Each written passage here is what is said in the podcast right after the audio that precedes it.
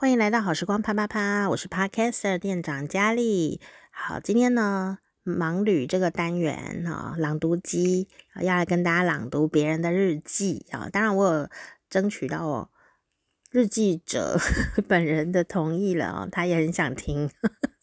那我们就一起来偷听人家的日记吧。嗯，给你一个提示，几个提示。第一个，跟农历过年很有关系。第二，跟一个永远的青少年。有关系。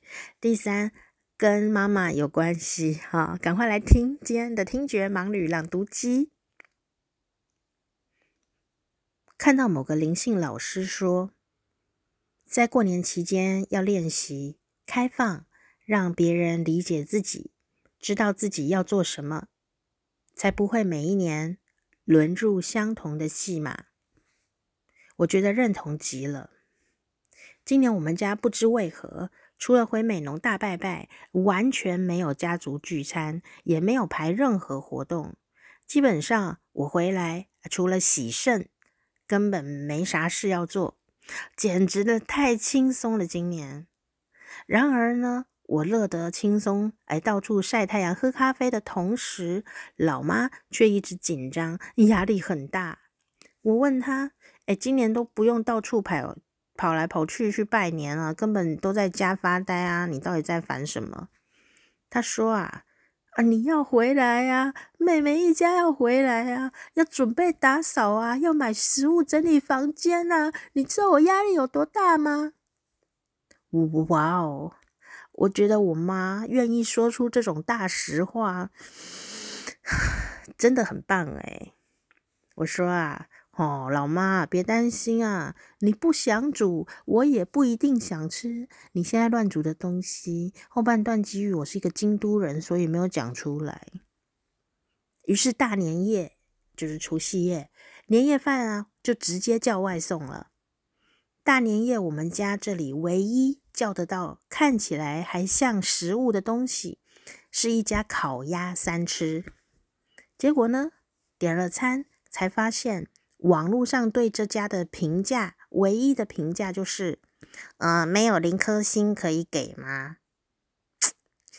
虽然真的是很难吃啊，但是呢，也就吃饱啦，领红包，大家开开心心过年。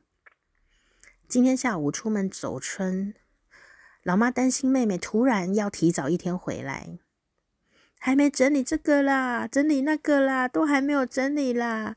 哎，结果我们才到咖啡店啊，啊，连咖啡都不点，就说，嗯，看看啊，就回家好了啦。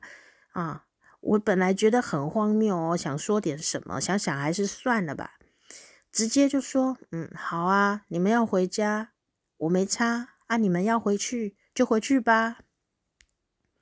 然后呢，他上了机车，骑上了机车，哎，想想。哎，都出来了哈，还是去那个大观音亭拜个拜好了啊！我们拜完就赶回家哈。我说好啊，我想继续看他要怎么演下去啦。拜拜完呢，他又开始一一副呃不太想回家的样子。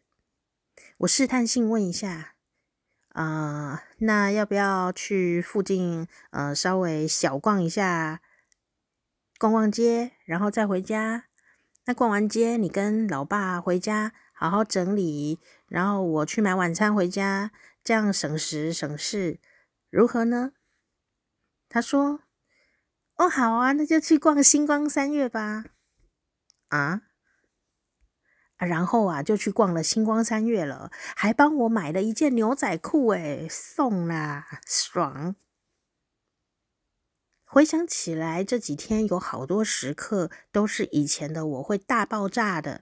比如说呢，刚刚啊，在吃晚餐的时候，HBO 正在播《捍卫战士：独行侠》。哦，他们两个竟然可以到处走来走去，走来走去。在最精彩、最精彩电影最精彩的时刻，就是那个沙滩排球之后，战斧飞弹射出去之前。一个去洗碗，一个去抽烟呢。你们还是人吗？是人吗？当然这也是开玩笑的啦。不过我真的有生气哦。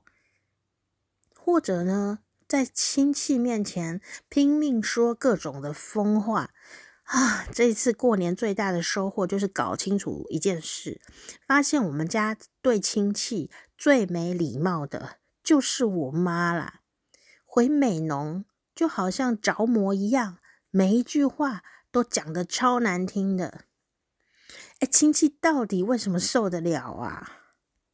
明明小时候都叫我们要对亲戚有礼貌啊，我一直都觉得哪里怪怪的。现在啊，竟然现在才想通。哎，其实我也许很早就知道，老妈说话超不得体，每次都一直在表人呢。但是如果我制止我妈，只会有非常凄惨的后果。老爸以及长辈们可能早就都习惯这个奇怪的女人啊，会一直讲疯话了，都当成没听到啊。比如前天大伯母问说：“哎，要不要拿一些啊小番茄回去啊？”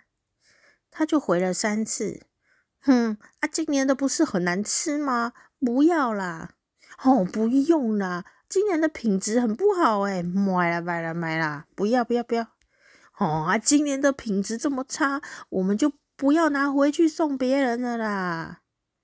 拜托，大伯母的女儿就在旁边吃饭呢，怎么讲这种话？尴尬死！每次问什么都答非所问，都乱接话，指着我姑姑的腰痛说：“诶，这个很严重诶，人家说什么，他都要表达意见。”但是都讲错了。老爸开车，他也要一直发出声音说：“要左转，要右转。”然后，你怎么不走那条路啊？哎，你确定要走这条路吗？啊，老爸能忍耐，乃真神人也啊！然后一直在跟大家宣传说：“哦，我得尿道发炎了。”你知道吗？我本来没有要回美浓的哦，这个病可大可小哎，有的人得了进了医院就没有出来了呢。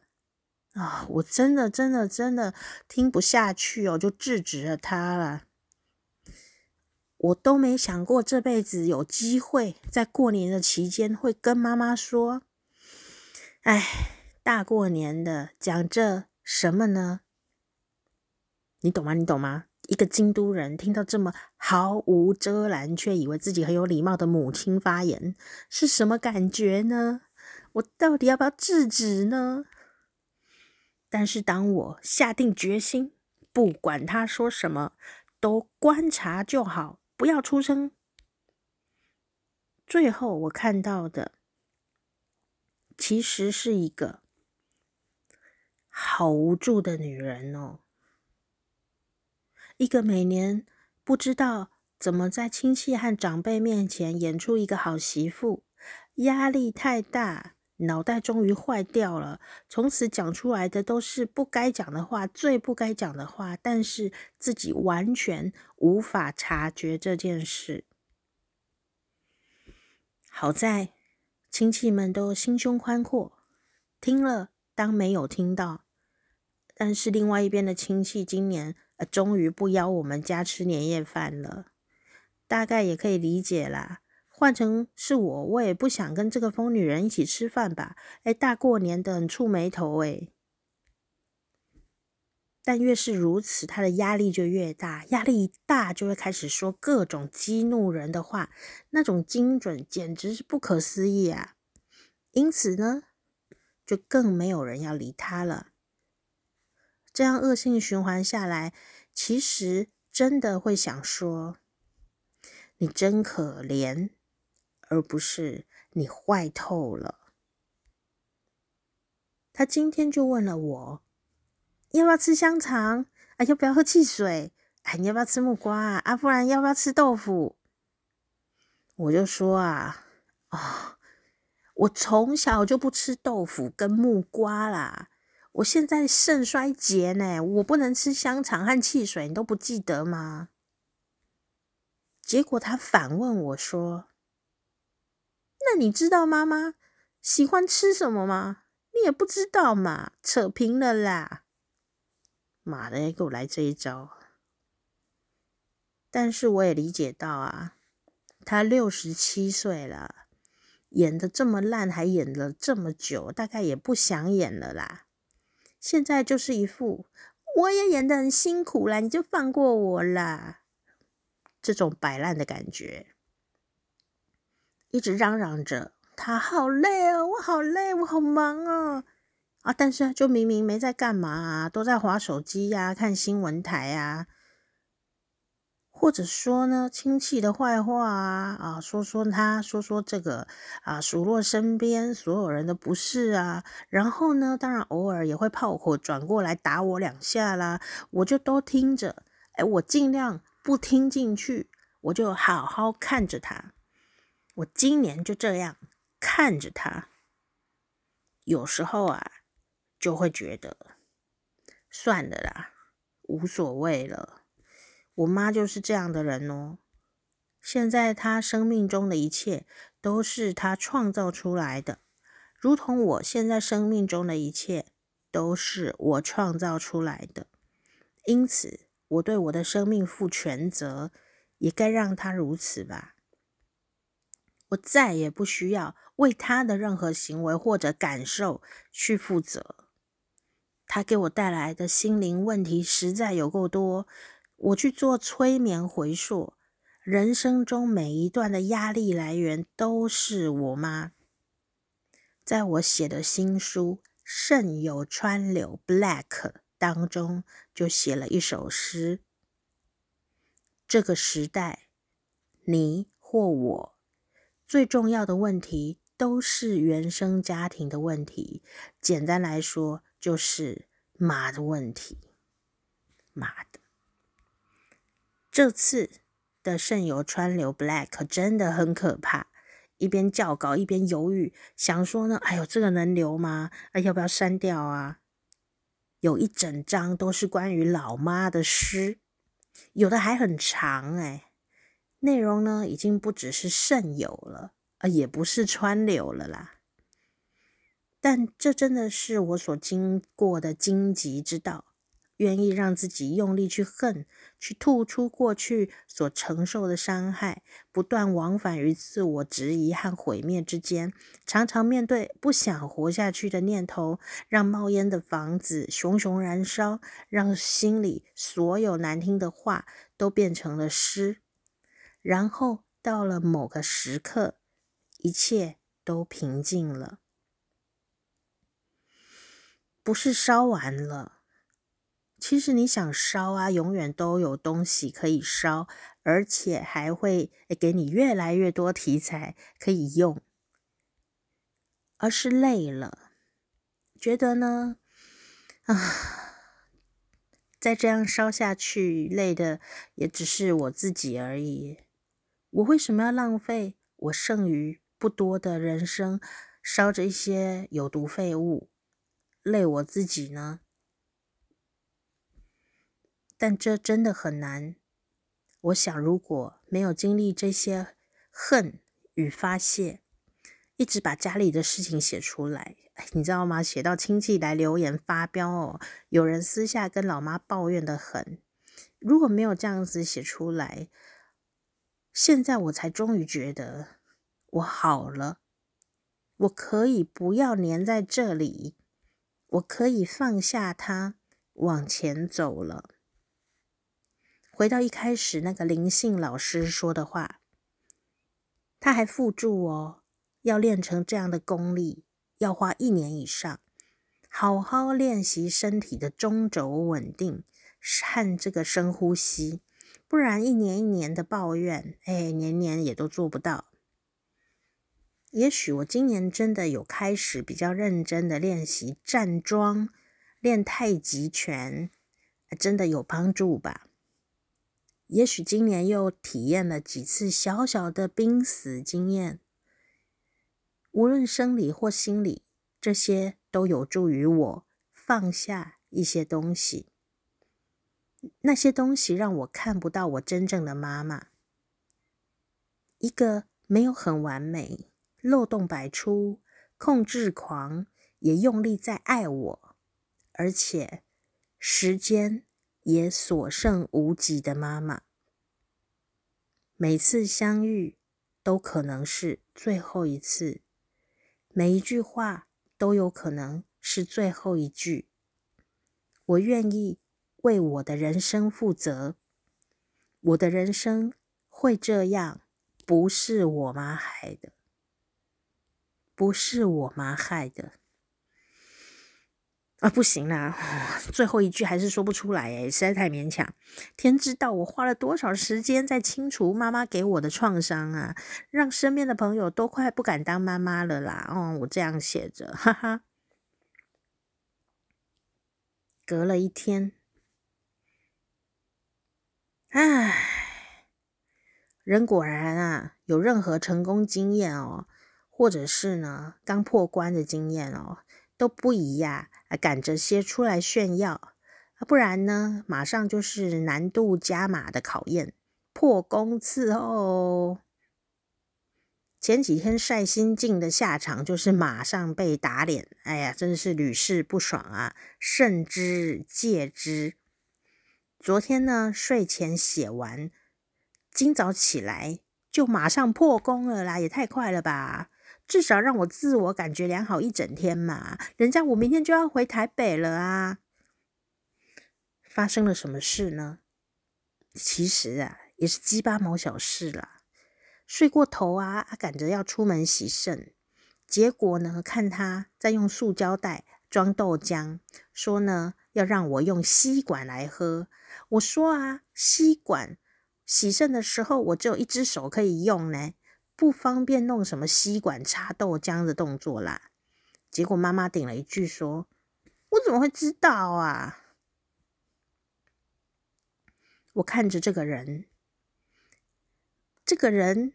前一天才说，你这个病哦，是我一辈子最大的痛。这个人前年唯一一次来看我洗肾，还在洗肾室哭，然后现在说这个也不知道，那个也不知道。到处去跟亲戚们诉苦，说他流了多少的眼泪，搞得亲戚很多看到我都会念一下。哎呀，你要啊多体谅你妈。我现在才理解啊，亲戚们也都是京都人呐。后面没说出来的，大家都知道是什么了啦。上次回来洗肾前，他带了两大碗的牛肉汤。还有一堆切好的水果冲过来，洗肾室的门口说要给我，而且这个牛肉汤哦，还是肉跟汤已经分开，你要自行组装才能吃的那一种。这么大碗汤喝下去，我就直接多脱水一公斤，我要洗肾呢，太离谱了。我那次太气了，完全都失去了语言能力。我真的觉得没有办法跟这个疯子沟通，我没有办法跟他再解释了。我不接受他，还一副很受伤的样子。他就说：“我特地去菜市场买的，花了很多钱呐。我儿子怎么那么不孝顺呐？”吼，这一类的啦。然后每次回家哦，我都要再次的重复的喂教一次。肾衰竭有很多东西不能吃哦，我每次都有重复再讲一次。但是呢，每一顿饭都还是出现了香肠、丸子、虾卷、肉燥、水果。我跟他说，这些我都不能吃。他每次都在说：“哦，那么多，哪里记得住啊？吃一点也不会怎么样吧？”不然就不要吃啊！吼，啊，很麻烦的样子哦。我不是不想吃哦，我是超爱吃哦。你还拿出来吃给我看，我现在就是不能吃啊。我很好奇，要是我这样对他，他会说的多难听，要拿这件事私下跟亲朋好友抱怨多久哦。我看来呢是要退回上一步了。老师说，物理上保持不要被表到了。下午妹妹全家就要回来，这年假的最后一天会发生什么事呢？我，看来离放下还很远呢。练中轴啊，混账！好好练呼吸啦，混账啊！我想起来，他喜欢吃什么，不喜欢吃什么了。他喜欢自己买的和自己煮的食物，他不喜欢别人为他准备的食物。不管买什么给他吃，他都习惯会抱怨：“哦，这个肉太多了啦！啊，这个肉太少了啦，太咸了啦！”啊，这人没滋没味啦，哦，没滋没味的啦！哎呀，死我，这太贵了啦！哈、啊，这这么便宜，是不是有问题呀、啊？哦，这吃起来很甜呢，这太甜了啦，农药一定很多。哎呦，这个一点都不甜呐，我要退货。他清晰的为我展示了一件事：这个宇宙是平行且有无限的可能。在所有的平行宇宙当中哦，他就是不爱吃你买的东西，除了甜点以外，因为啊，他是蚂蚁呀。你只要买好甜点，买好吃的甜点，在回家之后赶快哦，把这个价格啊啊拆掉哦，说哎，这个没有很贵啦啊，这样就可以了。话说啊。哎，我好想去跟那个灵性老师推推手哦，看他引以为傲的呼吸啦，中轴稳定呢，到底是练得多厉害？如果是真的，我应该啊会被发得远远的，两脚离地。哇，想想那是多么轻松愉快的画面啊！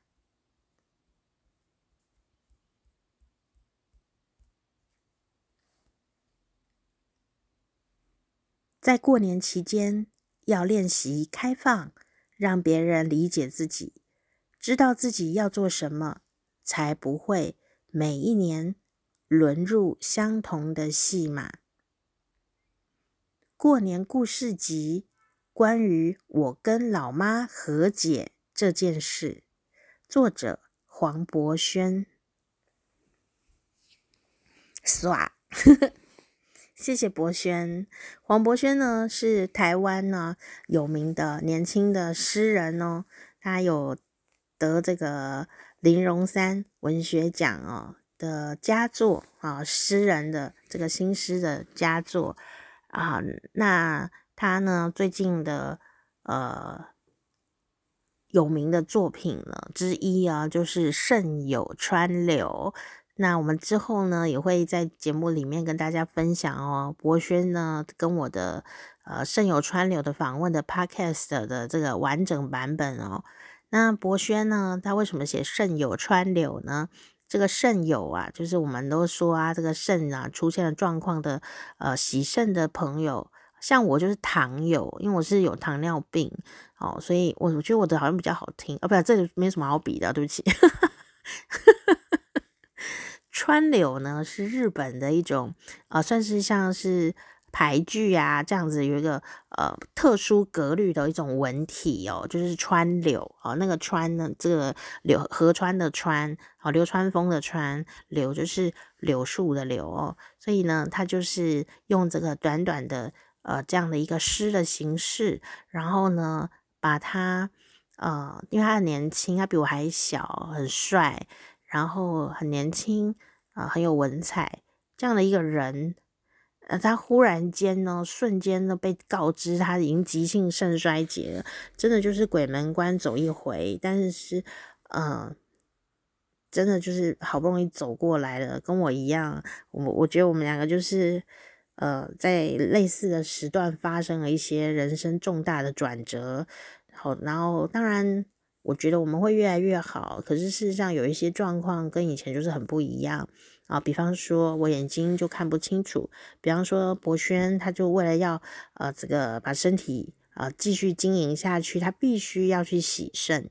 我觉得这都是非常的要花时间心力去重整自己人生哦，这样的一个呃辛苦的状况。不过他写出这一本《肾有川流》的诗集呢。呃，里面每首诗啊，都是在啊、呃、说他这样的一个心路历程。可是整本书读起来，虽然有可能会哭哦，可是呃都是很散发出一种温暖的阳光感觉的一本诗集。所以第一个是他卖得很好，第二个是他得奖了，第三个是我很意外的，而且非常感激又感动的说，在一个人呐、啊。遇到生命中这么重大的生死交关的打击的时候，他散发出的能量是如此的温暖，这是我觉得非常感人、感动一个地方。当然呢，我朋友也是这样讲我的，不过我觉得还是很不同哦，因为因为我的病不没有生死交关啊，我的病就是可能。虽然是很严重，但没有生死交关啊。可是博轩不一样，博轩真的是我非常感激老天爷这样子帮助他，然后他自己也很努力哦，很努力。那呃，刚刚有讲到啊，这个肾有川流的 Black 是他新的诗集，新的诗集，所以呃，这个新的诗集就会讲到了很多呢，心中呢需要疏通的呃这一个。呃，比较呃腹黑吗？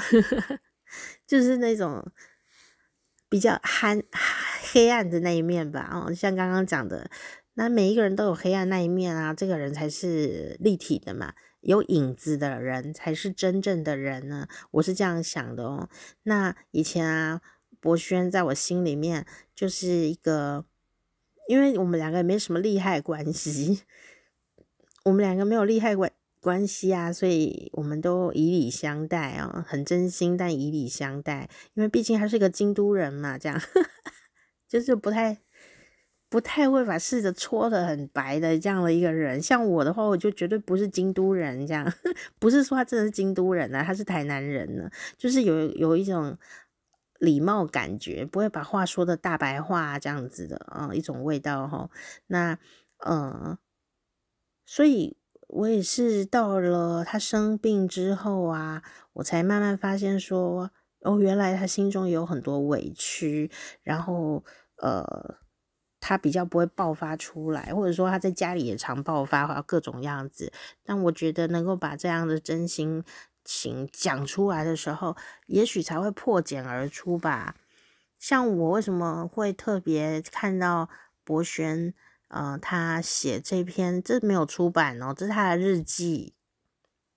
为什么会呃希望他给我念这一篇呢？除了我觉得他写的非常的真心，写的很好，我觉得是可以疗愈大家 很多人的心吧。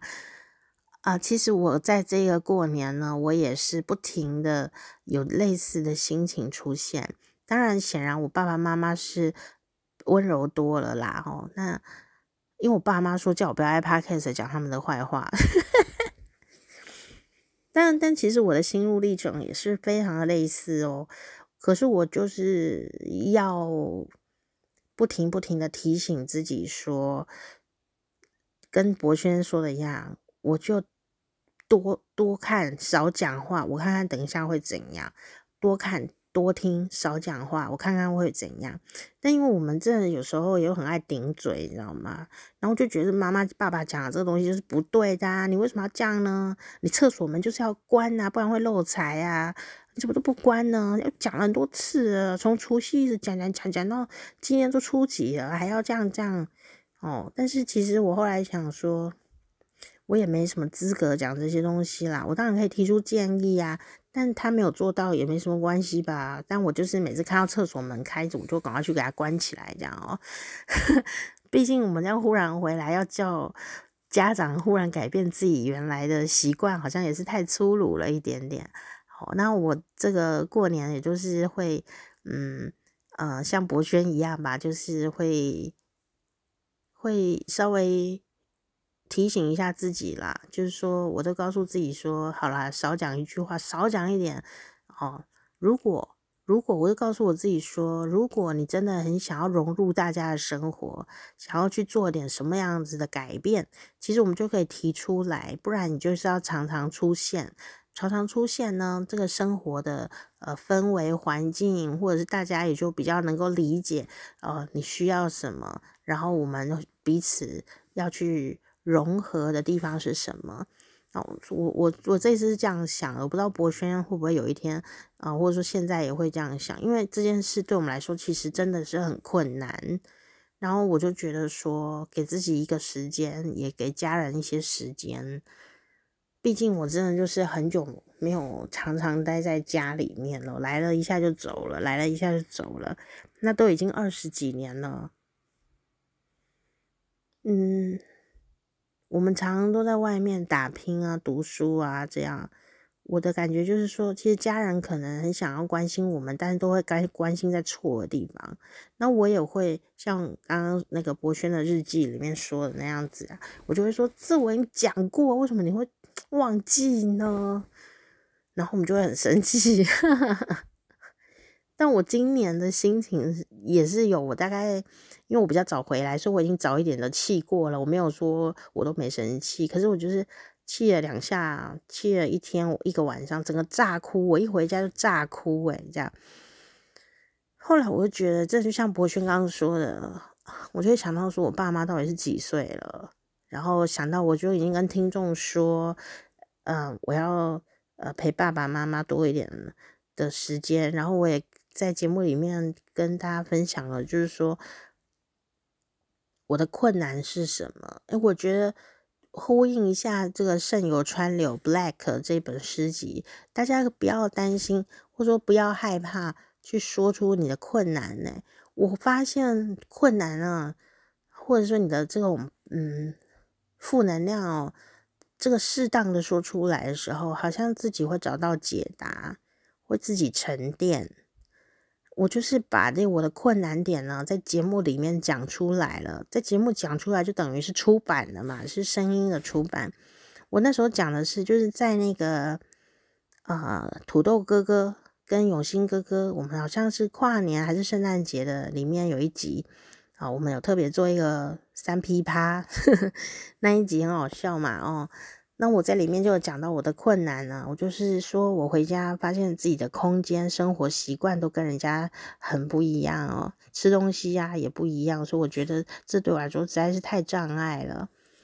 那可是我很很很惊讶的事情是说，因为我在节目里讲出这件事了，我也抱着这种啊，反正我回家一定会毁掉这样子的心情回家来哦。可是我已经跟听众说啦。就像好像我已经出版了我的这个心情一样嘛，我真的第一天回家我就炸哭，因为我发现我的房间完全都没有我的东西，之外都是别人的东西，然后我连放我的这个。我行李的位置都没有，就只有一张床是我啊上可睡，但也没有什么通道可以通到我床上。那因为他们就是在整理东西嘛，所以呢，就先整理的时候就有一个暂存区，当然就存在我房间。其实我真的也没有很在意，可是因为我就是灰尘过敏啊，然后对于这些暂存区的东西。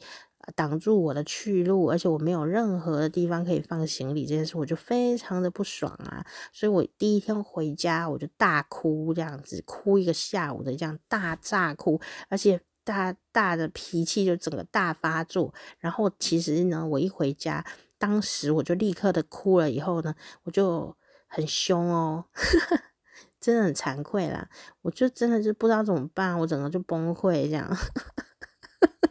我就跟我爸妈，我爸妈两个人就挤在房间里，然后我就觉得一个房间有三个人，我好焦虑哦。然后挤在房间里，然后房间里又是很多东西，我就不知道怎么办呢。我就说，我真的觉爸妈说，那那我赶快先来帮你整理。然后我就觉得说，我心里又很焦虑，很焦虑，就是。我不想我爸妈在这时候帮我整理房间呢，那个东西也不是他们的啦，就只是因为有人在整理房间嘛，家人这里面有个暂存，这样也不是什么了不起的事。而且我很怕我爸妈年纪也是六十几岁了哦，在这边弄东弄西搬东西，这种紧急的搬东西很容易会受伤，我就很生气又很担忧，然后。可是我自己知道，说这个跟爸妈没有关系，但因为爸妈刚好在我房间里，我觉得我已经失去了理智，我快要失去理智，所以我那时候就大叫了一声，这样我说：“你们给我出去！你们给我出去啊！”这样，然后我妈妈就一直想要帮我搬东西，我说：“你们出去啊！”然后我就就这就是 很没有礼貌，然后我就真的叫我爸妈出去，然后我爸妈呢好像也很理解我的个性哦，他们就默默的就出去了，好，然后我就坐在床上啊，因为只有床可以坐嘛，然后我就坐在床上大哭大哭这样，然后哭完了以后呢，可能就发泄出来了吧，我就发泄完毕了以后，我就冷静下来了，然后我就拿那个还好哦，我有买那个湿纸巾回家哦，要不然我真的不知道怎么办，我就自己一个人啊，拿那个湿纸巾啊，把那个床头柜啊的灰尘全部都擦一遍，因为真的就没有人住房间，没有人住的房间，房间就是会脏脏的嘛哦，我就自己一个人把床整理好，然后床单换掉，然后这时候我爸就。这个拎了一袋那个，呃，我上次去年买回来的我的床单，我现在带床单呢，到底 我就自己带了一个床单回来。然后呢，其实这一段就是蛮感动，但是我就在别扭，你知道吗？我爸就拿了一个塑胶袋啊，装了呃我现在睡的床单，然后就是我去年自己买的床单，哦，然后他就说。啊，因为你要回来，我已经帮你把床单都送洗了，然后就拎着那一袋那个洗好的新床单给我，但是因为还没有换，然后旧的床单上面就是都灰尘，我就整个忽然间哦，我就进房间大哭了，以后就忽然间我皮肤整个都过敏，然后就痒了起来，我就越来越不爽，这样子越痒越不爽，但是我真的就是不知道怎么办，我就只好请这个。家长先离席一下，我说你们给我出去啊！这样，好，我我为什么会这样子呢？就是第一个是我真没有办法承受这样的情绪的的压力，然后第二个事情就是说，呃，在待在空间里面哦，不会有好的话啦。那你们就先离开吧，因为我我必须要整理房间嘛，不然我连你知道我连坐的地方都没有诶，就是我都觉得都是灰尘，我没有办法，我没有办法在里面立足，然后我就整个过敏了。所以我虽然呢知道我真的是没礼貌了，我现在忏悔，但是当下状况我真的觉得我们不应该待在同一个空间里面。然后后来他们就出去啦，后来我就呃擦了。灰尘，床头柜，然后擦干净，然后把床单自己慢慢的换掉，就透过这样的一个安静的个人的整理动作，也是有点认命啦。然后哭也哭完了嘛，然后就坐在那边换好床单了，就比较舒服，所以我就坐在床上啊，就是发个呆这样。哎，等一下我情绪就恢复了。呃，理智，然后我再下去，呃，就好像没有什么事情一样的，我就跟嗯、呃、爸妈聊天这样子。好，然后后来这这几天，就是也是偶尔会有一种内心内心的炸裂这样子哦。那有时候这个话讲出来以后，你又自己又觉得说，何必呢？这个很重要吗？爸妈这个地方讲错了，有很重要吗？但我不知道为什么哦。当我们发现爸妈讲的错的这个错误资讯很错误啊，政治不正确啦，哦，这不是这样子啊，俄乌战争就不是这样啊。诶，你知道吗？我们真的就很爱跟他硬干呢。然后就越来越大声，越来越大声，越来越大声。所以我这几天录那个 podcast 的声音有点烧瞎哦。美其名叫做跟爸妈聊天哦，其实有一部分啊，是因为我讲话讲得非常的大声，因为我真的没有办法同理这个某些这个看世界的立场这样。但我们没有吵架啦，就是在争辩这样。当我一边争辩的时候，我也一边在想说，这有什么好争辩？好不容易过年回家，为什么要讨论这个？然后我就会学会一件事，我就直接跟我爸讲说，或者跟我妈讲说，现在不要讲这个，就跟博轩讲的一样啊，就是大过年的，可不可以不要讲这个啊？哦，然后就哎，大家就会忽然停下来，然后很尴尬。我说不要再讲这个了，虽然这样还是没有礼貌，对吧？然后我就说，过年不要讲这个可以吗？就是 没有语气很什么优雅屁啦都没有，但是我就说就说了这句话说，现在在吃饭，可以不要讲这个东西。然后大家就会立刻切换话题，讲一些优雅的东西啊，有趣的。我就是想说，明明这个吃饭的时候就是有一百个好东西可以讲啊，你为什么要去提一些刺激性太重的东西呢？好，然后我我就不想要让这个事延续下去，所以我的确 跟博轩一样说，大过年的不要讲这个不行吗？但我爸妈比较好，是事项吗？然后马上就哎、嘿嘿哎、欸、嘿嘿哒哒哒哒这样就搞笑了起来。然后，但我自己也是要切换情绪，切换得很快哦。因为其实他们在听跟讲的时候是没有什么情绪的，但是这些内容会刺激我的这种情绪会起来，所以是我自己要调整情绪。所以他们只要呢被我这样。按 stop 了，就停止讲这个话了。以后我自己要立刻调整情绪。有时候那时候就忽然一阵空白尴尬，然后后来我就怎样，你知道吗？我就、呃，吃饭的时候啊，我就会放那个春节的音乐，然后哒哒哒哒哒哒哒哒哒哒哒哒哒，菜菜菜菜菜菜菜，就是我们家吃饭的时候，我都会放这个音乐，这样子就不会呢觉得说好像呃。气氛太干，你知道，好像职业病。但我发现有效哎，因为如果那个气氛很干呐、然后呢都在吃饭，然后就没有人讲话，就会这样。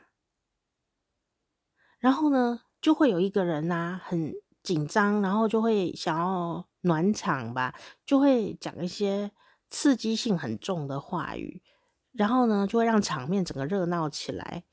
然后这个热闹是负面的，但很热闹，你一言我一语的，然后就得到一种热闹感，但是全部都是负面的。然后你很就会那个人呢、点火点火的人呢、就会变众矢之的，然后大家都一直跟他骂来骂去，骂来骂去，然后整个桌子就是很热闹，但就是很负面。然后我就在想说，因为我知道这是呃常常发生的事情啦，不一定在家里的餐桌上，通常我们会用在嗯。主持活动啊，或者各种样子的时候，这种正常的呃工作沟通的时候，会用到这些小诀窍哦哦，然后也会理解说，有的人呢一直讲讲话讲不停啊，或者是丢炸弹出来啊，其实有时候是因为他怕冷场，然后像这种空白时间，他会紧张啊，就会开始。刷存在感，或者说他是怕冷场，然后或者是他其实很想当主角，他想要当主角这样哦，然后就弄弄弄，就会就是会一直讲出一些立刻让场面热起来的武打场面这样子。所以呢，我就今年我就真的是觉得气氛又快要炸了，就很安静的时候，我就赶快放春节音乐，然后垫在后面小小声的这样，哒哒哒哒哒哒哒哒哒哒，菜菜菜菜菜，然后就第一个有过年气氛啊，很像在餐厅吃饭哦，在家里也很有餐厅感觉咯。第三个就是说什么呢？就是因为有音乐哦，所以大家呢就不会觉得很干。哎，我发现大家就比较不会讲一些塞维这样，不会为了要热场子而讲一些塞威，就是大家多一点思考的时间，然后不尴尬，然后讲出一些呃彼此都可以聊得很开心的话语。其实有好多好多东西呃可以聊天哦，就是这样子。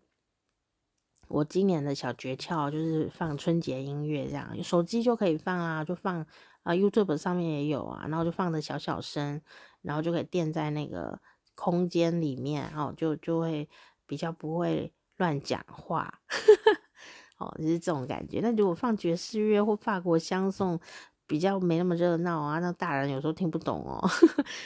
那就就会没有那温暖的热闹感，所以我就觉得春节音乐还是有它的功能哦，就选那个比较呃演奏的好听一点的那种哦，呃春节音乐就觉得非常的实用这样子。然后我今年就是觉得说，嗯，有的事情是不是真的有那么重要，需要去跟他变到黑白分明呢？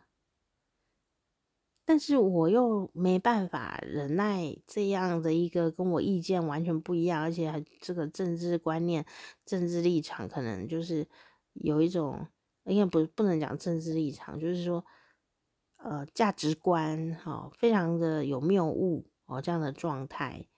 哦，那我们就要为了这个事一直吵个不停吗？就每一年都在吵这个，真的好无聊。然后聚在一起就在。炒热气氛都用这个东西，真的是在吵架，我觉得好累哦。然后我就告诉我自己说，我都已经跟听众讲了，我要陪爸妈，我应该要调整一下哦。后来我真的就是一样哦，就是每次那个话题一到，我就说我不要听，我不要听，这样，我不要听了，我不要再讲，不要现在不要再讲这个，现在不要讲，我现在要吃饭，不要讲这个，讲别的，讲别的，讲别的，我真的就是这样子诶。然后，然后。大家就会自己去导正自己该讲的话，超级超级没有很优雅的啦。但但至少我到今天都还是稍微还不错，这样子还还过得去。然后我们都是每天有快乐的小聊天，然后甚至还发现说，哎哦，原来我们这个，因为我真的很少在家哦，然后我就呃。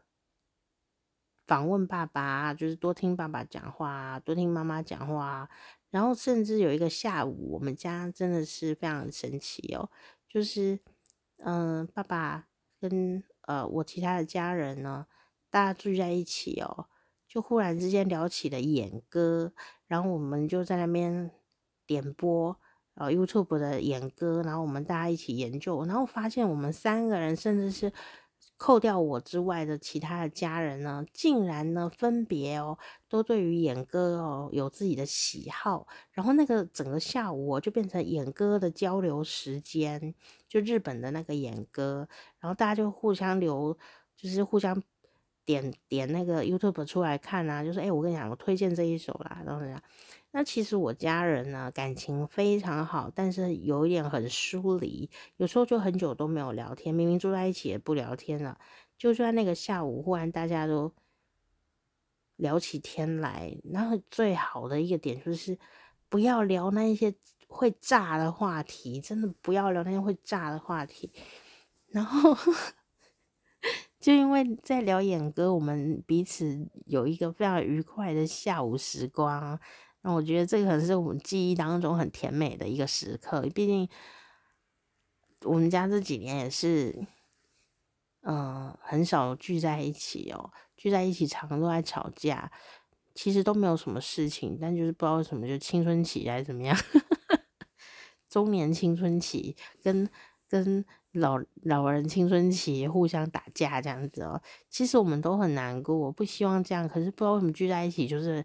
很多很多要炸裂的事情，那但是我今年就是觉得说不要装优雅，就像博轩这篇文章一开始讲的嘛，心里想什么就直接说出来。我心里想的就是我不想再听这个话题了，那我就直接 说出来。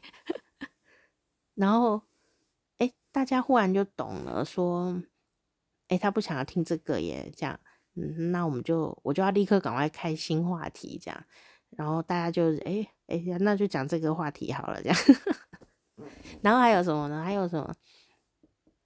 还有一个就是，嗯、呃，我去洗澡，然后呢，洗了以后发现水管好像不通，哎，然后洗完那个水啊都没有办法流下去，然后我就觉得心里非常的沮丧。如果你有听那个那个三噼啪，就知道我就我在沮丧什么，就是觉得我不但回来的时候没有房间舒舒服服的房间没有，也没有一个像样的厕所让我洗澡，然后我就觉得很不爽，很不爽啊！但后来我就告诉我自己说，没有事，没有事，等下出去跟爸妈讲清楚就好了。然后我出来的时候，我就没有忍耐了，我也没有发脾气了，我就洗洗香香以后呢，我就下来跟我爸妈讲说：“哎，你们没有发现水管塞住了，对不对？它塞住了，它现在水都很难流出去，该怎么办？”这样，我就是这样讲，我没有生气啊，我就这样讲。然后后来爸妈就去弄弄弄，然后就好像就发现了，哎，的确有一点状况耶。然后他们就说，那我们过完年啊，干脆就请一个水电工哦，来把我们这个瓦斯啊、水电全部都巡一巡好了啦，看看怎么样，就一起把它处理。因为，嗯，其实爸妈年纪大啊，真的容易累。就像博轩说了，你也没在干嘛，你就一直说你很累，有时候真的就是在累，没有在干嘛就是很累，这就是年纪大。我妈也是这样啊，我也是这样觉得。我就觉得今天今年有一个小三八的气点，然后我就一直念这样子，但我知道我自己在讲什么了，我就是，但是我就还是会小念一下。但没有很认真，就没有认真气起来这样子。我但我嘴巴还是有抱怨个两句，就是说啊，妈妈就是很累嘛。然后我就想说，不要让你累，我就还跟他讲说，一个月前我就讲说，我会帮你准备年年夜饭，我都订好了，这样，那你这样过年你就不会累，你就好好休息，我们还是有东西吃。就因为这样，我还订了两份的两桌的年夜饭。因为我想说，除夕吃，初一也要吃，初二也要吃啊，那我们就可以多订一点，这样，那我们就可以每天吃一些，反正都是冷冻的嘛，哦，然后这就有趣，我只要啊一准备年夜饭或一准备那一天的餐点哦，我妈就会忽然又准备了一桌的餐点，然后呢，我就是。觉得很不爽啊！我就想说，你不是说你很累吗？然后他就准备了很多餐点，以后呢，坐下来就说：“哦，我好累哦，我好累，我好累，我好累。”然后我就有点恼怒哦，我就说：“那我不是叫你不要再弄了吗？为什么你要弄呢？”其实我是很嗯干，你知道吗？我其实是心疼我妈啦。我就想说你，你你不是说你很累？我就已经帮你想好办法，你不要累啊。但是他还是会去硬做这些事情，然后这样哦，我好累，我好累，哦，我好累，我好累。然后第一餐就这样了，那我就一直碎念这样。第二餐又这样，我就我就说，我们我们这边我就不需要你做菜，为什么你要这样？然后更好笑的是，我到第三餐的时候，整个就是又怒了一下，我就想说，你到底要干嘛？我就跟我爸讲说呢，诶、是不是我只要准备年夜饭，我妈就会跟我拼这样子，好像车拼这样，变呆这样子。我只要有准备食物，也是要准备一下子嘛。准备食物的时候，我妈也会准备另外一桌菜，然后就拿过来这样子，拿过来以后就就变成有很多菜啊，然后就说我好累，我好累，我好累。然后我就会，我心里焦虑的事情是说，我就不想要你累，然后而且我已经买了食物了，那我到底是要吃你的还是要吃我的啊？这样哦。那我爸倒是很聪慧，我爸说没关系啊，过年呢菜多一点有什么关系？要不然就是说，哎，没关系啊，你买的是冷冻的嘛，过几天再吃。好了，我就被他说服了嘛，这样就没想到呢，到了第三餐的时候呢，我们家有习惯，就是到了初三的时候就会去叫披萨。结果啊，我妈就说：“啊，你们晚餐自己处理哦，我啊要去睡觉了，我好累，我好累。”然后我就说：“好啊，好啊，你去睡好了，我们晚上一定都叫披萨的。”然后呢，我妈跑去睡觉，据说是跑去睡觉。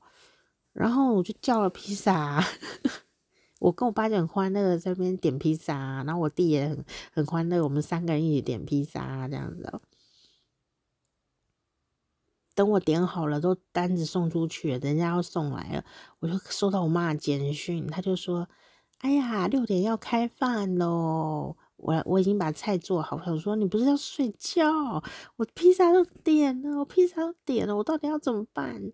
结果那天呢？就又有披萨，而且还两个大的哦，两个大披萨，然后还有一桌菜，我就觉得很莫名。然后我就说，是不是我只要做菜，你就是会做菜？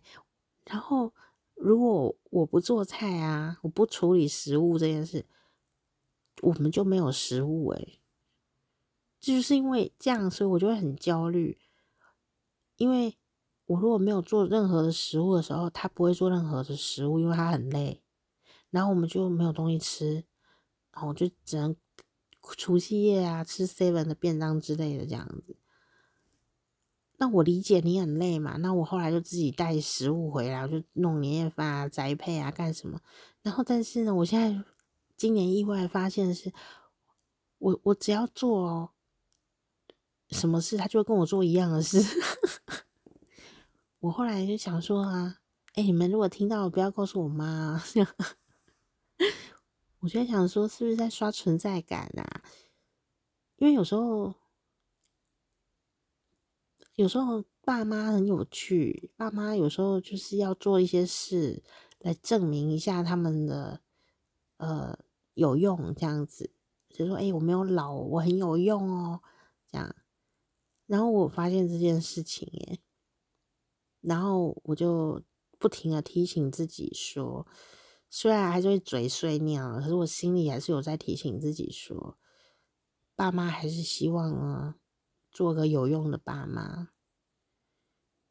那但是他有可能用的方法不是我们现在可以用的方法啊，像像像像大家都知道我糖尿病，但是他们都会买一些含糖饮料给我喝啊，然后 蛋糕啊。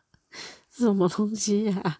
过年就一大堆甜点这样子，一直来，一直来，一直大淀粉啊，然后一直来，一直来，然后买很多很多的那种手摇饮啊，哇，那糖都高的哦，这样，然后珍珠奶茶啊，哦，然后我心里就在想说，我糖尿病耶，你们不知道吗？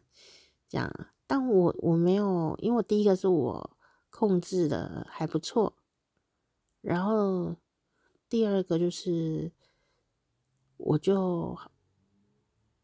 还是有吃这样，嗯，但是呢，我就会跟我爸讲说，那我跟你说，我我就是现在都没有喝那么甜了，这样，我都是喝一分糖，然后我爸果然呢，隔天他就会改成一分糖这样，他就会买买手摇饮回家，然后但是手摇饮完了以后就买了红豆饼之类的，都是我喜欢吃的，但是因为在控糖嘛。也不能吃太多啦，这样哦。那但是就是会有这种现象，因为我真的觉得有时候爸妈哦，好想帮你些什么，然后嗯，他们真的不知道该怎么帮你的时候，他也只能做一些以前做过的事情。可是那个我们已经不是以前的我们了，然后我就会因为这样很焦虑。比方说买衣服也是，就是说我有时候想说，为什么他们会一直重复做这些事情，是什么心理？我后来就会想说，是不是他们想要把时光啊冻结在那个时候？那个时候就是那种，嗯，我都穿着那种高中衣服的时候，或者是呃，我很健康，然后可以吃。很多甜食的时候，或者说，呃，肾很好的时候，然后什么都能乱吃的时候，我觉得会不会有这个可能性，我不晓得。但我是有这样想的，就是说他们多么的心疼孩子受苦受难，或很难恢复啊，哦，可是他们也没办法做什么东西，然后潜意识就会让他们去做一些。甜蜜时代的行为，但这个我们就已经不是那个时候的我们了。我们已经变了另外一个生活模式的时候，就会卡关。然后我们当然就会很希望说：“哎，爸妈，你配合一下好不好？爸妈，爸妈配合一下我。我现在就是不能吃这个了嘛，你为什么一直买这个？这样。”但是后来我想想说，嗯。也许这就是他们想补偿的一种方式，只是这 方式我们没有办法，身体没办法接受这件事啦。但我想，我心里接受这件事，就是我接受了爸妈对我好这件事情。虽然那些东西我都不太能吃，但是，哎，我我我我心里也不会因为这样不爽了。我前几年会。我觉得说就不能吃这个，不能吃那个啊，你还要买那个，你不能这样。我觉得我现在就是好像第一个可能我身体状况有比较稳定啊，所以心情好像也就不用那么唧唧歪歪的这样。但但是我的想法就是说，哎，有没有可能呢？就是爸妈是用这种方法在弥补些什么？可是他补在一个我们没办法去，嗯，身体没办法接受的状态，这样，但心里或许可以去理解，这样去接受。我是这样跟我自己讲的啦，所以我今年过年呃，我也不能 炫耀，你知道吗？真的是每次一炫耀啊，或者说一哎，看我很有成就，干明天就会吵架。我现在录这一段，我也很紧张，会不会跟黄博轩一样。嗯，不过我还是记录一下这个心情好了。就我今天，嗯，初四嘛，哦，都还是很愉悦这样子。我希望可以多撑几天呐。所以我看到博轩写的一篇日记的时候，我就会想说，我超级懂这种感觉的，特别是，特别特别是说完就破功的那一段，真的真的，但我还是很感谢。有很多东西可能没有办法瞬间改变，但有一件事情是是真的，就是说，我们到底还能跟爸妈见几次面啊？我们真的不知道，或者是哪个亲戚或者什么家人什么的，我我我觉得，我就跟我爸讲，我有些东西要跟我爸沟通哦，有时候就是很难沟通，因为他有他的想法，但我我就跟他试着沟通，我说呀，如果是十年前你讲的话是绝对是对的啦。但是因为现在十年后啊，很多东西改变了，所以我就会用这个方法跟他讨论。我说十年前我跟你想的是一样的，但是现在已经十年后了，我的规划是什么？那我发现这样讲话的方法改变了以后，好像比较容易继续好好的聊下去。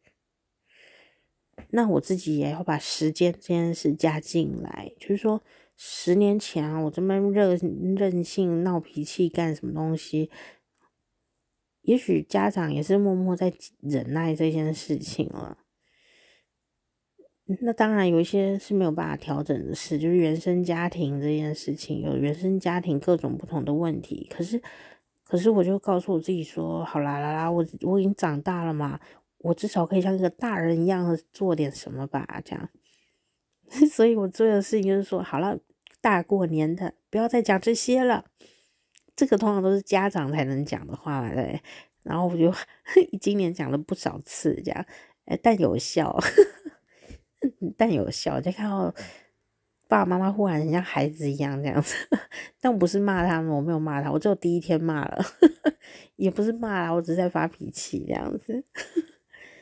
好啦，这就是我这个过年的历险记。然后呢，感谢博轩啊、他贡献了他的日记啊、呃，来跟我们大家分享。好，后面这一段就是我就是跟他呼应啦，没有要抢他风头的意思。但是呢，我们今年的台湾的国际书展在台北，然后有会有非常多非常多的书。呃，还有很多的出版社会在国际书展呢来开展哦，大人的书还有绘本这些都会有。